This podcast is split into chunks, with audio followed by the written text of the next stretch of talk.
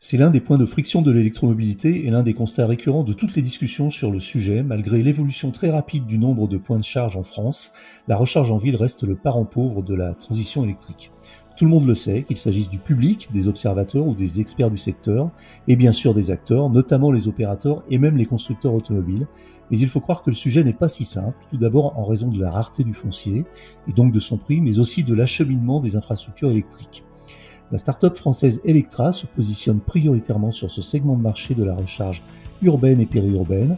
Nous recevons aujourd'hui Julien Belliato, l'un de ses cofondateurs, qui est aussi directeur d'exploitation d'Electra.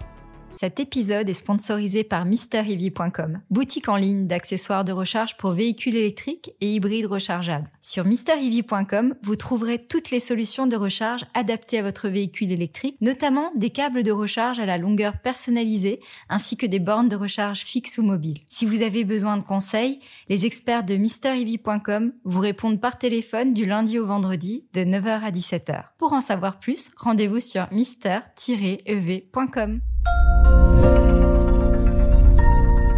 Bonjour Julien Biliato. Bonjour Eric Dupin.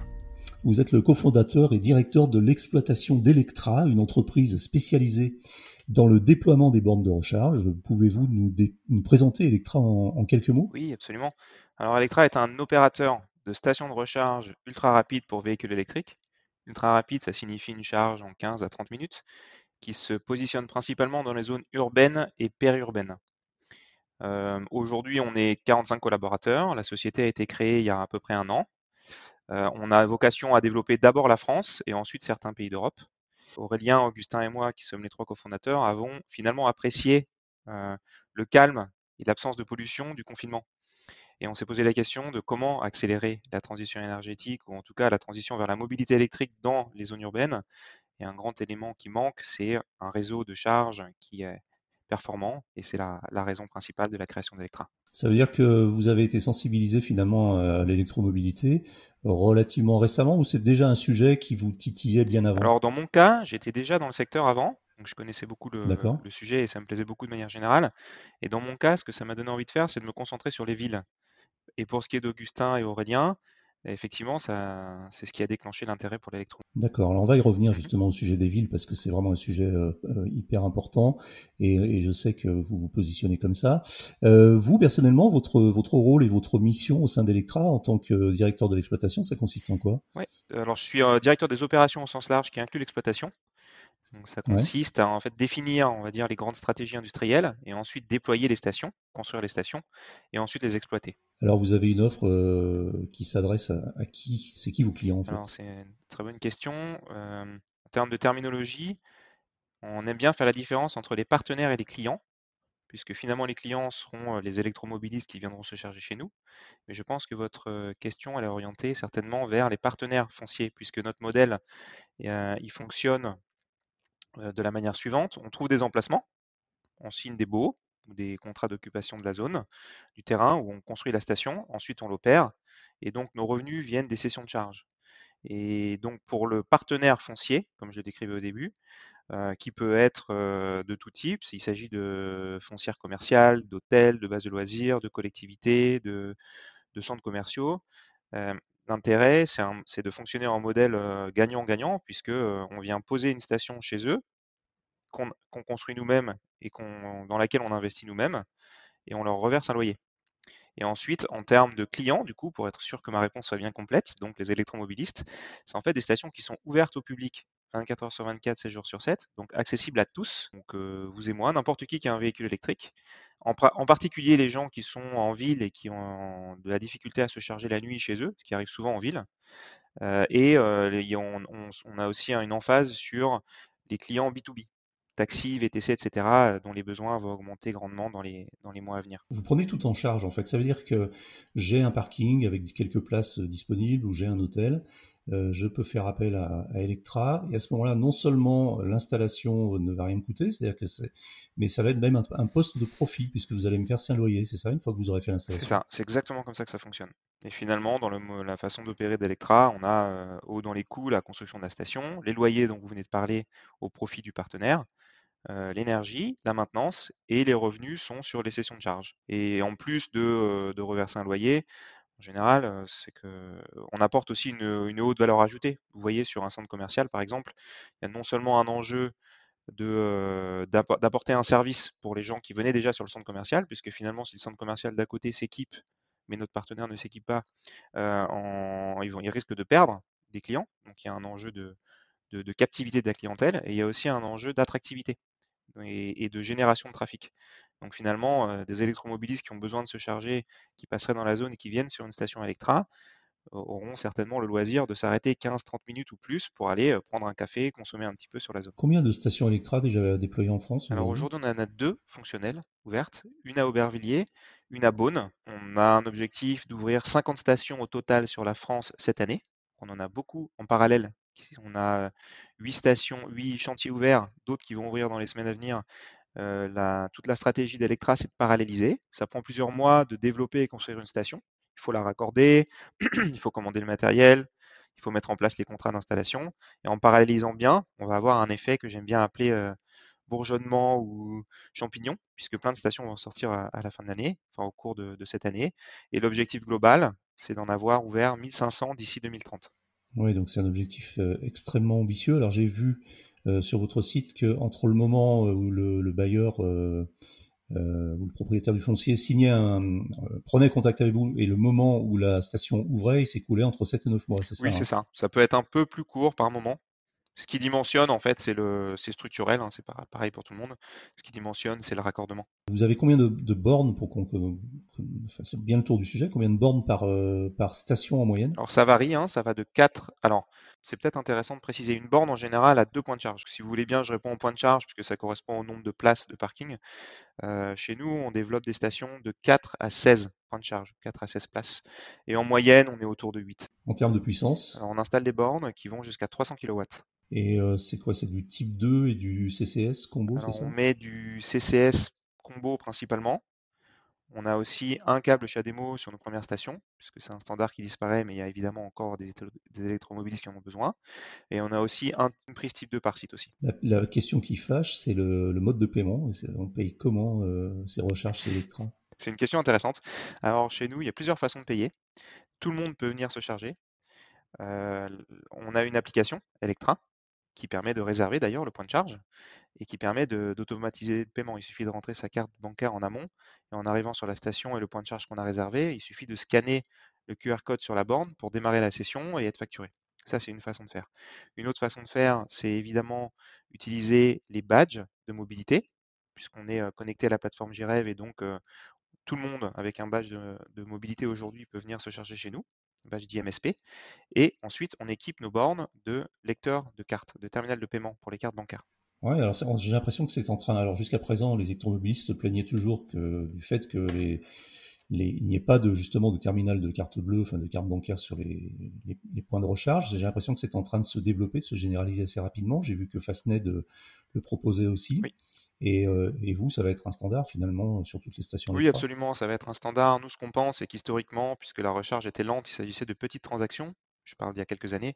Et du coup, les frais fixes et autres frais de paiement liés au système de carte bancaire n'étaient pas pertinents. Maintenant qu'on parle de recharge rapide et de transactions de, plus, plus, grosses, puisqu'il y a plus d'énergie transférée, le carte bancaire fait sens. Donc on pense que ça va généraliser. Le tarif? Alors on a un tarif unique pour toutes nos stations à travers la France de 44 centimes du kilowattheure TTC. On trouve que c'est le plus juste pour l'utilisateur final qui paye la quantité d'énergie qu'il achète et pas le temps passé sur la station. Alors, je suis allé voir aussi, alors vous proposez un service inédit de réservation à la borne, réservation de la borne plus exactement. Bah, ça m'a paru très très intéressant. Euh, ça m'a bluffé même. Comment, comment, ça fonctionne? Vous pouvez nous décrire en quelques mots le, fonctionnement de ce système de réservation avec le système de load balancing, etc. Oui, absolument. Alors, la réservation de points de charge, alors il y a deux façons. Il y a deux, deux façons de réserver chez Electra. Il y a une façon qui est celle disponible pour tout le monde, on va dire les flux B2C, pour ne pas utiliser trop de jargon, pas forcément les professionnels, mais tout le monde. Il est possible de réserver la station, euh, enfin le, un point de charge donné on demande un point de charge sur une station 15 à 30 minutes avant d'arriver sur le site. En fait, le modèle euh, qu'on peut avoir en tête qui ressemble à, ce mode de fonctionnement, c'est le modèle City Scoot. Ce qu'on veut en ville, c'est que quelqu'un qui a besoin de se charger, quand il utilise l'application Electra, c'est qu'il quand il a besoin de se charger, il appuie sur la station Electra réservée et Electra, avec toute l'intelligence qu'il y a derrière, évidemment, quand on aura plus de stations, ce sera beaucoup plus concret. Il enverra sur la station d'une part la plus pertinente et ensuite sur le point de charge le plus pertinent. Le point de charge sera alors réservé pendant 15 à 30 minutes et sur site, quand il arrivera, il y a un écran qui, affichera réservé pour monsieur Intel. Et ensuite, il arrive, la personne arrive, scanne le QR code et la session démarre. Et l'autre grande façon de fonctionner, c'est plus adapté au, au, contrat avec les professionnels. On appelle ça la réservation capacitaire. Donc là, par contre, on peut réserver, par exemple, la moitié ou le tiers des points de charge d'une station donnée sur un créneau donné parce qu'on sait qu'un logisticien, par exemple, va avoir besoin de se charger sur ce créneau. Alors c'est euh, bien c'est bien encadré, c'est-à-dire qu'en fait on ne peut pas réserver au-delà de 30 minutes à l'avance, c'est ça Vous dites 15 à 30 minutes, c'est 15 ou c'est 30 Alors aujourd'hui on teste un, maximum peu de... on voit un peu en fonction des comportements. Mais l'idée c'est que ce soit pas trop long évidemment pour pas bloquer le point de charge, pour que la station puisse tourner. Donc euh, oui, ça évite les abus, donc ça répond à une question que je m'étais posée, c'est euh, effectivement c'est la durée de réservation préalable. et après vous avez, donc le créneau est bloqué pendant 10 minutes, c'est ça? C'est-à-dire par exemple il est 14 h je veux réserver à 14h30. Euh, une station, donc je prends mon application sur mon téléphone, je réserve pour 14h30 et mon créneau m'est réservé de 14h30 à 14h40 et si je ne me manifeste pas au-delà de 14h40, la, la, la borne est libérée pour les autres utilisateurs, c'est ça, ça. Et vous êtes les seuls à faire ça, j'ai Oui, on est les seuls à le proposer aujourd'hui. C'est, euh, c'est bien vu. Alors, vos, vos lieux de type d'implantation, on en a parlé au début justement, et moi, ce qui m'interpelle chez vous euh, dans votre stratégie, c'est le fait que vous soyez euh, positionné, en tout cas dans, dans, votre discours, euh, sur euh, la recharge en milieu urbain, euh, qui est effectivement aujourd'hui une vraie question et un vrai problème. Est-ce que c'est toujours votre votre stratégie, c'est-à-dire que vous vous implantez vraiment en, milieu urbain? Par exemple, le, la, dernière implantation de Beaune, j'ai essayé de regarder sur une carte, mais sur une carte c'est pas très parlant et j'ai du mal à, à définir si c'est vraiment une implantation en centre-ville ou en périphérie on se positionne sur les zones urbaines et périurbaines. Hein. J'insiste sur le périurbain, puisque mmh. parfois ça va vraiment être du centre-ville, comme ce que vous avez en tête certainement. Et parfois, ça va être, si on prend l'exemple de l'île de France, bah, après le périph' ou même autour de la 86. Et pour ce qui est de Beaune, en fait, la station n'est pas en centre-ville, mais elle est très proche. Elle est sur l'équivalent de la première couronne. Donc ça correspond complètement à, ce qu'on souhaite faire. Donc il y aura effectivement des stations en hypercentre et d'autres stations aux alentours. Et les stations qui sont en périphérie permettent effectivement de répondre aux besoins des habitants de la ville en question, on va dire dans la, de la zone de chalandise, mais aussi de traiter des flux qui passent par là. Et également, dans nos analyses, on voit bien qu'il y a énormément de flux à venir côté taxi, VTC, etc., plutôt dans les plus grandes villes. Alors justement, votre dernière annonce, là, qui est quand même d'importance, c'est un partenariat ou une co-entreprise avec le groupe Indigo. le groupe Indigo, c'est un groupe qui gère, je crois, des parkings publics souterrains en centre-ville, c'est ça? Oui, absolument. Et là, c'est raccord avec votre stratégie. Vous pouvez nous en dire un petit peu plus sur cet accord-là, qui, qui fait quand même pas mal bouger les lignes, je trouve Oui, absolument, tout à fait vous bien à jour sur les publications Electra. Euh, le partenariat avec Indigo, c'est un partenariat euh, cadre de déploiement de stations sur le mode opératoire que je décrivais avant.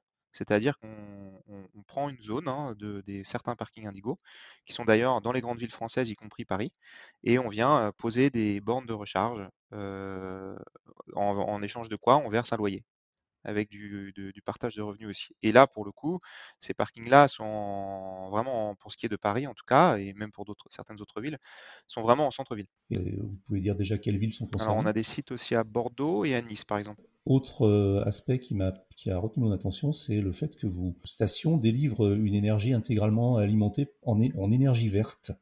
Alors, qu'est-ce que ça signifie exactement? Comment, comment ça marche la recharge 100% verte? Comment c'est produit euh, et comment ça fonctionne Alors aujourd'hui, on s'approvisionne chez un fournisseur d'énergie qui garantit que l'énergie est en énergie verte. Donc ça coûte un tout petit peu plus cher, mais c'est une garantie que l'énergie provient bien de production euh, verte renouvelable. Donc euh, solaire, éolien, etc. On souhaite que la mobilité électrique euh, par Electra soit une mobilité électrique verte. Alors vous avez, euh, vous avez donc un plan de développement qui est très ambitieux. Euh, je, je, je, crois comprendre que vous êtes à peu près dans votre timing, dans la, dans la feuille de route, puisque vous avez donc vous allez ouvrir plusieurs stations d'ici la fin de l'année. Et alors ça, ça mène la question des difficultés auxquelles vous pouvez vous, vous heurter, parce que ça n'a pas l'air d'être toujours très facile de, de, de, développer des stations euh, c'est quoi la, principale difficulté? C'est le foncier, par exemple, ou c'est des difficultés techniques, administratives? Alors, euh, ça dépend ce qu'on entend par difficulté. On va dire les éléments qui peuvent ralentir, puisqu'on arrive toujours à déployer. Mmh. Effectivement, il, y a, il, peut y avoir un, un bottleneck, un étranglement au niveau du foncier. Donc il faut qu'on trouve des sites au bon endroit comme on le souhaite par rapport à nos analyses trafic, puisque comme je le rappelle, on investit sur des stations qui sont quand même des objets qui peuvent coûter plusieurs centaines de milliers d'euros. Et donc il faut que derrière, sur la durée du bail, on ait bien nos revenus qui permettent d'avoir un équilibre financier. Donc il faut trouver le bon foncier au bon endroit. C'est vrai que sur cette première année d'existence d'Electra, on a eu de jolis succès et on continue à se développer agressivement, mais au bon sens du terme. Hein. mais mais c'est vrai que c'est un sujet. S'il y a une zone dans laquelle on veut vraiment mettre une station, il, y a, il faut être fin dans le développement commercial. Et ensuite, ce qui est dimensionnant, mais sans parler de difficultés hein, pour le coup, ce qui est dimensionnant dans le, déploiement, parce qu'on entend beaucoup de choses sur le temps que ça prend de déployer les stations, etc. comme je disais tout à l'heure, sans que ce soit une difficulté, c'est simplement quelque chose à avoir en tête. Un élément très différent entre une station de recharge électrique et une station de service, par exemple, c'est qu'il faut amener l'énergie, l'électricité. Donc, il faut être accordé au réseau. Donc les gestionnaires de réseau, Enedis principalement, amènent l'électricité. Et donc c'est tout un process à anticiper, à faire en amont, des études à faire, des études d'impact, etc. Et ça prend plusieurs mois. Et donc c'est la raison pour laquelle, mais une fois qu'on le sait, il n'y a aucun problème, il faut savoir que ça prend plusieurs mois, comme vous le disiez tout à l'heure, pour sortir des stations. Mais en parallélisant, en anticipant, et pour le coup, Enedis a une équipe nationale qui nous aide beaucoup, c'est une difficulté, je dirais, aujourd'hui. Il faut savoir anticiper. Euh, vous, êtes pratiquement certain que quand vous trouvez un emplacement qui, euh, qui correspond à vos standards, notamment de flux, euh, à, terme, d'une façon ou d'une autre, vous pourrez le raccorder, même si au départ, il n'est pas du tout raccordé. Alors aujourd'hui, c'est jamais arrivé qu'on ait un problème majeur. Et normalement, c'est obligatoire. De, de... Enedis a l'obligation d'amener la puissance demandée. Après, c'est une question de temps et, ben, et d'argent. Et jusque-là, on est à peu près dans, les budgets qu'on a prévus, puisqu'on a beaucoup d'expérience dans le secteur. Et en termes de délai, c'est parfois plus long que ce qu'on veut, parce que parfois il y a des complications techniques. Mais jusque-là, euh, le taux de réussite est très élevé. Vous fabriquez vous-même votre euh, matériel, les bornes, ou est-ce que c'est de l'assemblage, ou est-ce que c'est fabriqué par des tiers? Vous êtes une société plutôt d'ingénierie de service, ou vous êtes aussi un industriel? Alors nous, on est vraiment un, un opérateur. J'aime bien dire qu'on est intégrateur-opérateur. Donc mmh. on, et puis parfois je rajoute le terme tiers investisseur puisqu'on construit quand même et on investit sur les stations. Et intégrateur, ça veut dire qu'on va chercher les briques clés sur le marché. Et sur une station, il y a les bornes, mais il y a aussi un service d'installation. Ça peut être un sacré service, hein, puisqu'il faut faire du génie civil, des tranchées, acheter des câbles, mettre de l'éclairage, etc. Et il y a aussi parfois des postes de transformation, des tableaux de distribution, etc. Donc le travail d'Electra, c'est d'acheter des briques sur le marché de faire l'ingénierie, de faire l'assemblage, d'intégrer le tout et de le faire construire. Et pour ce qui est des bornes, en l'occurrence, on achète du coup des bornes sur le marché qui sont soigneusement sélectionnées, qui doivent correspondre à nos critères de fonctionnalité, de qualité, de robustesse, d'évolutivité par exemple. Alors vous êtes en, forte, en forte croissance et, j'ai bien, me semble avoir compris en tout cas que votre développement reposait vraiment sur, sur des partenariats. Alors vous avez des une actualité qui est assez dense et régulière. Vous avez récemment conclu un accord avec euh, des concessions du groupe Chopard. Vous avez, aussi conclu un accord avec euh, des sites Altaria. Donc vous avez une force commerciale qui, euh, qui, vous aide à vous développer comme ça.